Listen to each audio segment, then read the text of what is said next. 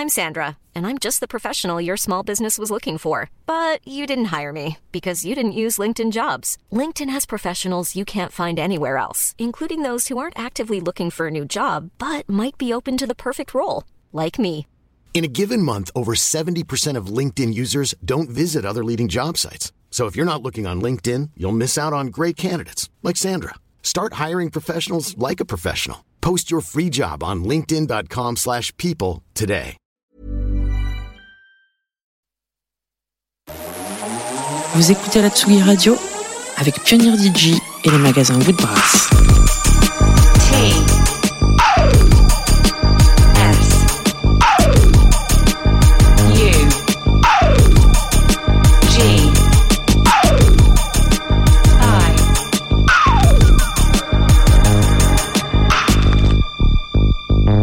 Sugi Radio.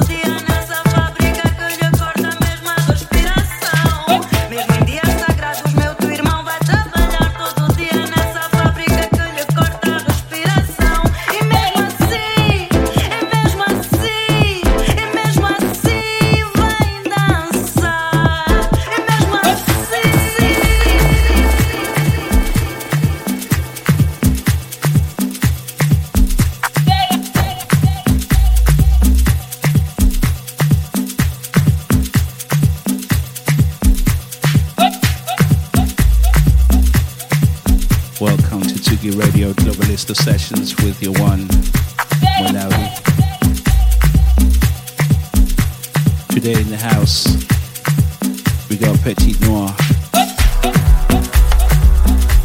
Gonna share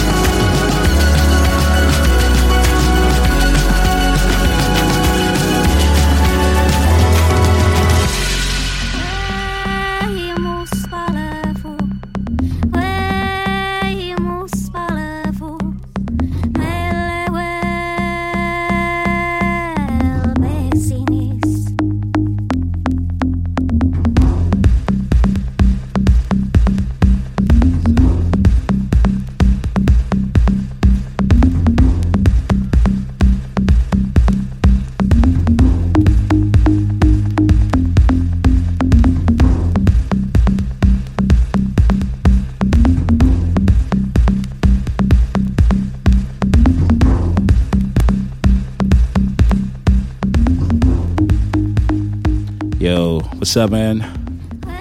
Good, good. Welcome to the Globalista sessions on Tsugi Radio. Welcome to yeah. Paris. Yeah, good to be, uh, good to be in Paris. it's like home. Yeah, you you've been around uh, quite a lot of times, no? Um, yeah, yeah. I've been um, I've been around uh, side like a lot in my life, so it sort of does feel like you know this like second or third home, you know. Yeah. How's it going now? You you working on new material? Um, yeah, at the moment I'm working on some new music. Um, um, yeah, new music, new project for next year. You know. Yeah. Um, yeah. I love the Blame Fire, your last release. That's absolutely awesome. Can you tell us more about that? Um, the last release was um, just like an EP that I put out. Um, that was pretty uh, concept um, uh, conceptual. Um, obviously, it was surrounded around like Congo and different uh, and the sort of different troubles and things that happened there, and sort of mixed with like family life and stuff like that. So it's quite a personal one. Um, yeah, but I'm excited to come through with some new material next year. You know. Yeah, you bring a lot of different influences. Like a lot of people are not quite sure. Some people like would pigeonhole it in one genre, and some people will come up with other stuff.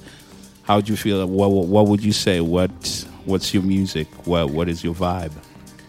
Um, well, I've spent so much time really um, telling people what it actually is, and people just keep on, you know, trying to describe it in their own way. So I've just let it go, you know, and people just need to just whatever it is to them, that's what it is, you know.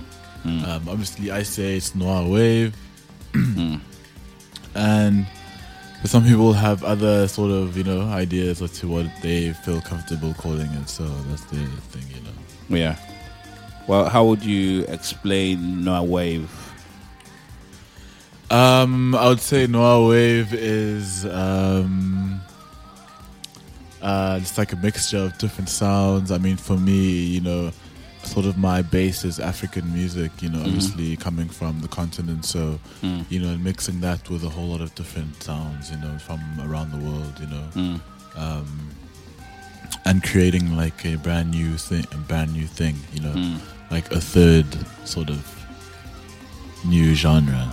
You know. What would you say, like the what goes into noir wave, or what, what are the ingredients? Um, so I would say the ingredients of noir wave, you know, would obviously be a, you know, the drums are very much um, African influence. They're very big. Um, you know, that's like sort of the base, you know, of it. Um, and then all the other elements, I would say, you know, play around that. You know, to be very technical about it. And I don't like to be very technical about it. I mean, let's just sort sort of like just let it free flow. But um, yeah, that's sort of like the, you know, the technicalities of it right now. You know, and everything else sort of like, if I had to put it that way. So all the in like so the bass is the, the the drums are like the main thing in noir wave, you know, and they mostly um, uh, influence have like an African soul, I would say. Yeah, You know, yeah, and then everything else around that sort of you know plays could be anything else you know? So i'd like to i like to sort of mix extremes too you know? So yeah. Yeah. I was lucky to be in the studio with you yesterday, and and watching you create just just the drum patterns, and because there's there's a lot of influences. I mean, ev- even for the drums, you can't really pinpoint it and say these drums come from one specific genre. yeah exactly. You mm. know you can't really that's the whole point. It was just to mm. create something brand new you know and mm. it's possible you know and it is possible to just you know to be able to um just cr- constantly create something new put the intention behind it you know and i think it to also be progressive in your hmm. production or music making you know you don't hmm. have to constantly stick to the rules you know hmm. um yeah How are you pushing the boundaries on your next release? How how do people expect it to be? Should they expect it to be different? Can they still feel your signature sound in it, or Um, yeah, they'll always feel my signature sound. I mean, this will be a whole new, a whole new vibe, you know, that they probably will be able to listen to and just hear and experience, you know. So um, they, you know, uh, you know, they'll just have to hear it. you know, I don't want to put myself under that pressure of like, what's like the next, like, you know, and people feel it, the people that feel it, feel it, and the people that don't feel it won't feel it. But All right, I'm gonna drop it now. Next one. It's called "Disappear." After you'll tell us about that. okay, cool.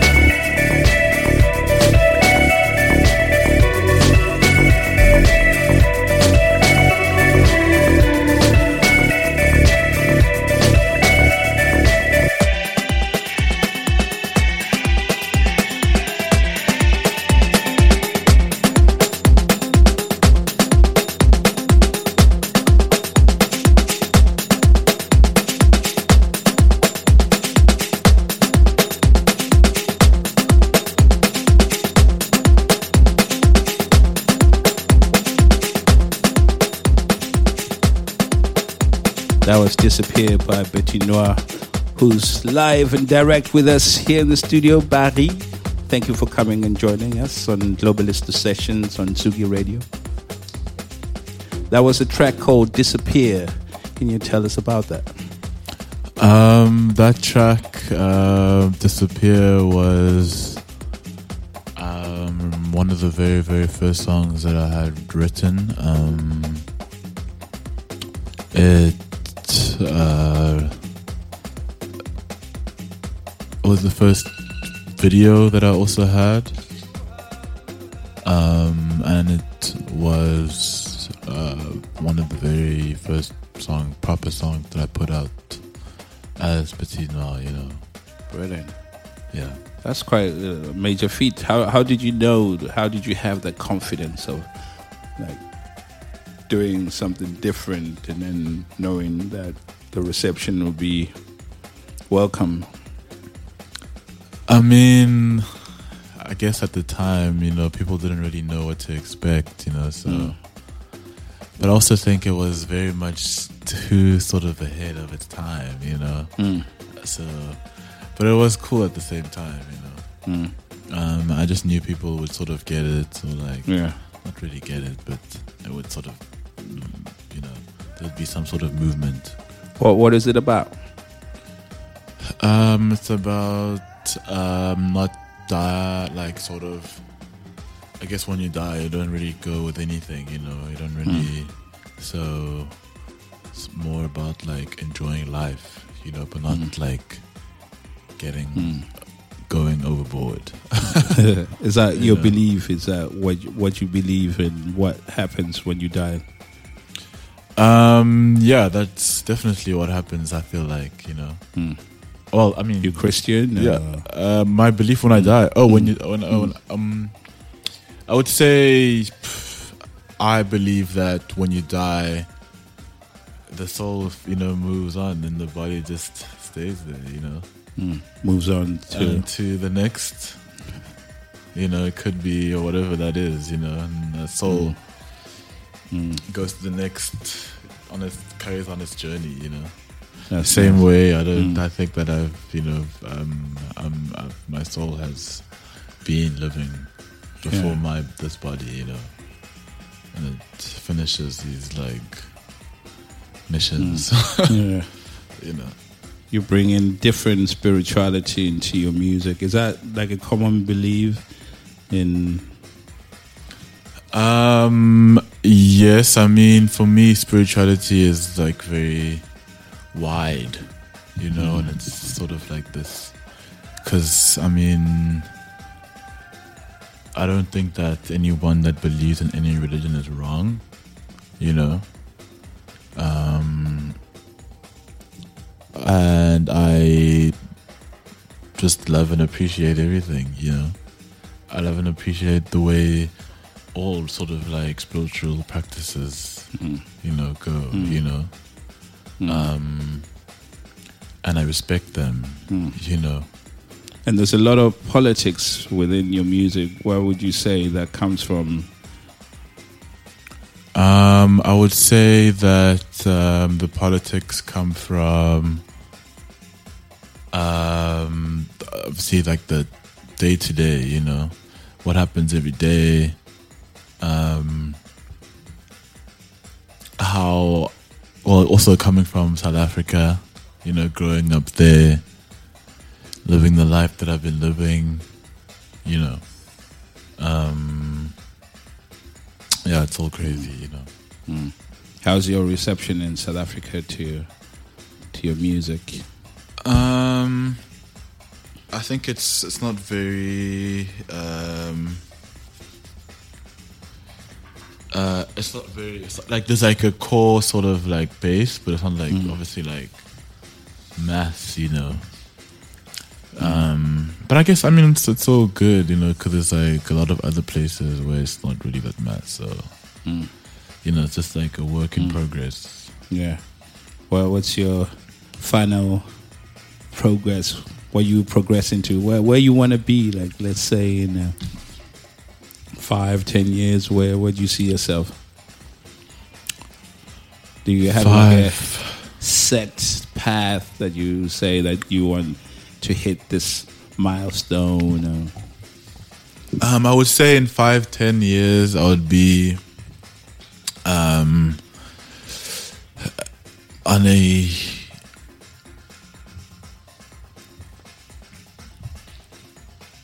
I don't know. You know, that, those questions are always really, really hard to answer.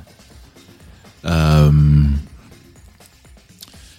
but I would say in five, ten years, you know, obviously selling out arenas like really easily, you know, um, selling hundreds and thousands of albums, millions.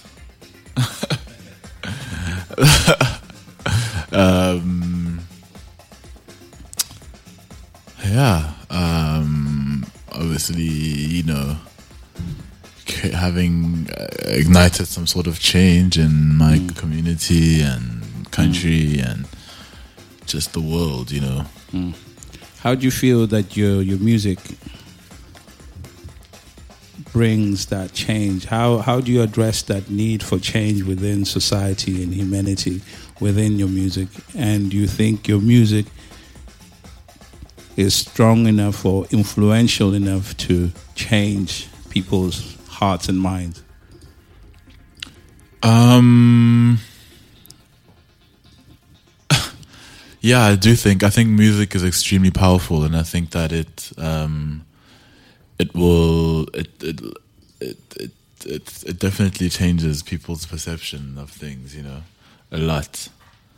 Um, and and that's why so much trash is, you know, that's why it's used for trash. So you know, sometimes it's not as easy, I guess, to put like a positive message and sort of be like super successful. Um, but I guess there are ways to, that you can do that, you know. So I'll just always keep on doing that and just keep spreading a positive vibe, you know. And yeah, that's what I'll always keep on doing. Cool, man. Thanks. Um, um, play your track with uh, Danny Brown, and then after you tell us about that. Nice one. Yeah, for sure, man.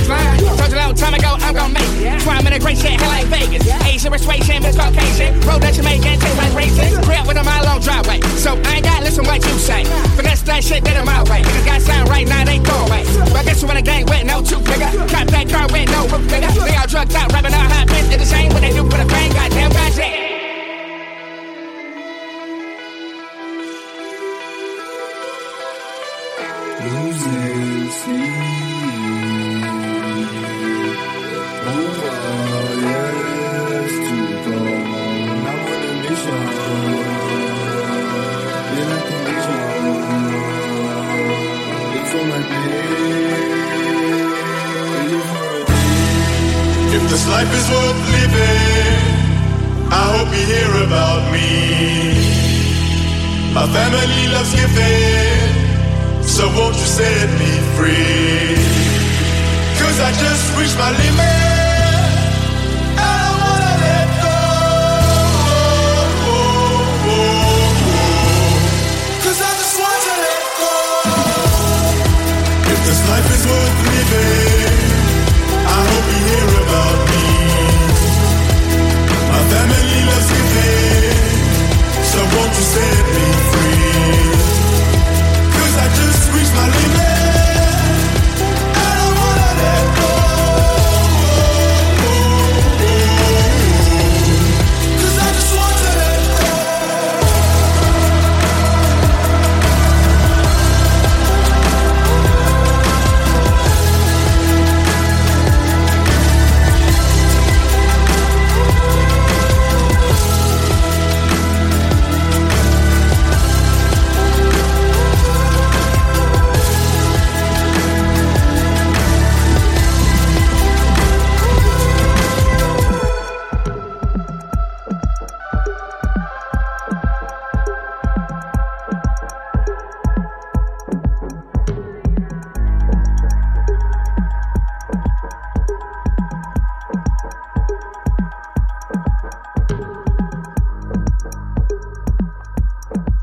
Was Beach with my man Petit Noir featuring Danny Brown. How did that come about, man? Dope track. Um, that came about um, after working with him on his first album. Um, How did that come about? um, I just contacted him on the internet and sent him music, and he really loved it. And Oh, dope. and um, yeah, Oh, that's nice, man. And yeah, the the the style is quite yeah what you would kind of somehow not expect, and also from him as well. Do is that how do you do collaboration? um, I think he's a really progressive guy, you know, and he's really. Um, He's really progressive, and he's just really like he's yeah, he's really good. He's really, um, how can I say, like versatile. Mm. You know, yeah. Brilliant. And you got another collaboration with OK Malum Cool Cat. was that? How did that happen? Um, I mean, yeah, we sort of we've been friends for a while, you know, since so like uh, years for a very long time. Mm. Yeah, since yeah. And Saul Williams, is that Saul Williams? Yeah. Wait. The wait. What is this for? This is Yo, collaborations. Oh, oh yeah. You, yeah. you got a lot of collaborations. um, yeah, throughout, Mm. spread, spread Yeah, out. You know? spread out. Mm. Um, yeah. So Yeah. Williams, um, uh, I thought it was a dope vibe. Sent him a message, and he liked it, and Yeah. he was like, "Hey," I was like, "Yo," and All right. connected, you know, on on by email. Fantastic. but yeah, it was cool. So that was before you even met him live. And, Yeah, yeah, that was Yeah. a while ago. Yeah, yeah, wow. Via internet. yeah, yeah. yeah. Wow. I followed you quite a lot on social media, and your Instagram is blowing up. And now, all of a sudden, there's just only one picture. Can you tell us about that?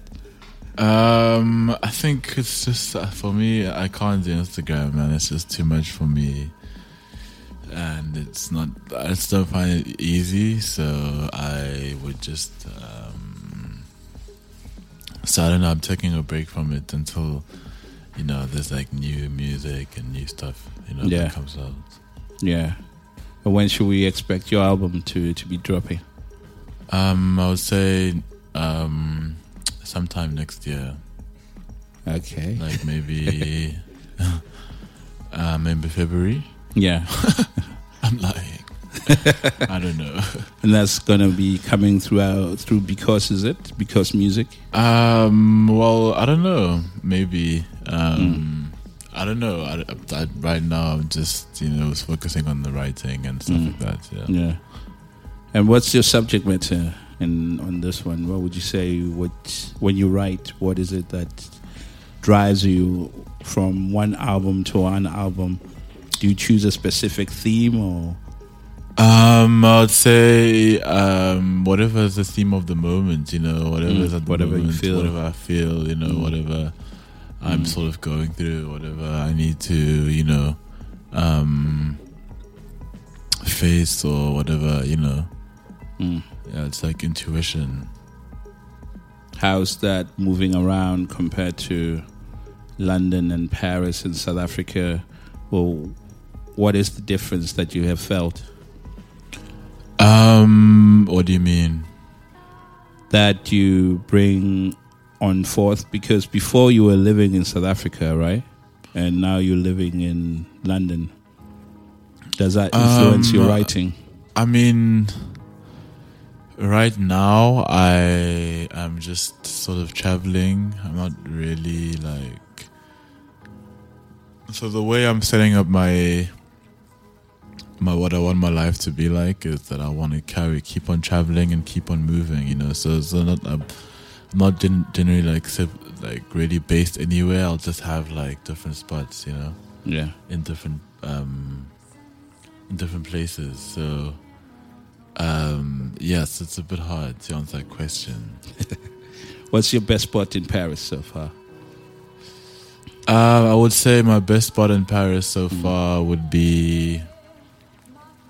Um, my best spot in Paris so far would be um, Jaja in um, Chateau d'Eau. Fantastic. Yeah. The restaurant. Yeah, Ethiopian restaurant. Nice. Also, My homies. well, Rasta. yeah, Yeah. yeah, yeah, I feel you. Rastafari. Yeah, yeah. Cool, man. Well, it's been a great pleasure to have you on the show. yeah, thank you so much. And uh, we look forward to new music, new vibes, new tours, and let us know when you're having a show, and we'll support. Thank you so much. Cool, man. Thanks a lot. Miracle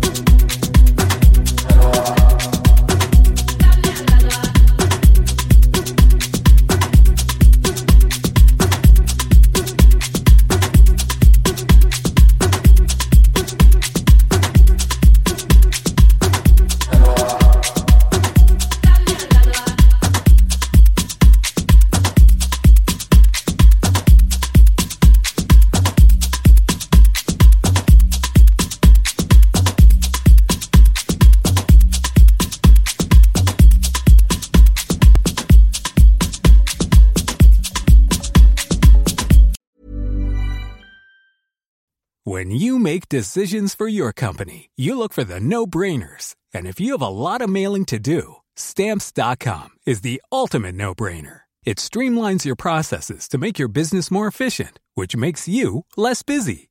Mail checks, invoices, legal documents, and everything you need to keep your business running with stamps.com. Seamlessly connect with every major marketplace and shopping cart. Schedule package pickups and see your cheapest and fastest shipping options from different carriers with rates up to 89% off USPS and UPS rates. And with the stamps.com mobile app, you can take care of mailing and shipping wherever you are. Make the same no-brainer decision as over 1 million other businesses with stamps.com. Sign up with code program for a 4-week trial plus free postage and a free digital scale. No long-term commitments or contracts. That's stamps.com. Code program.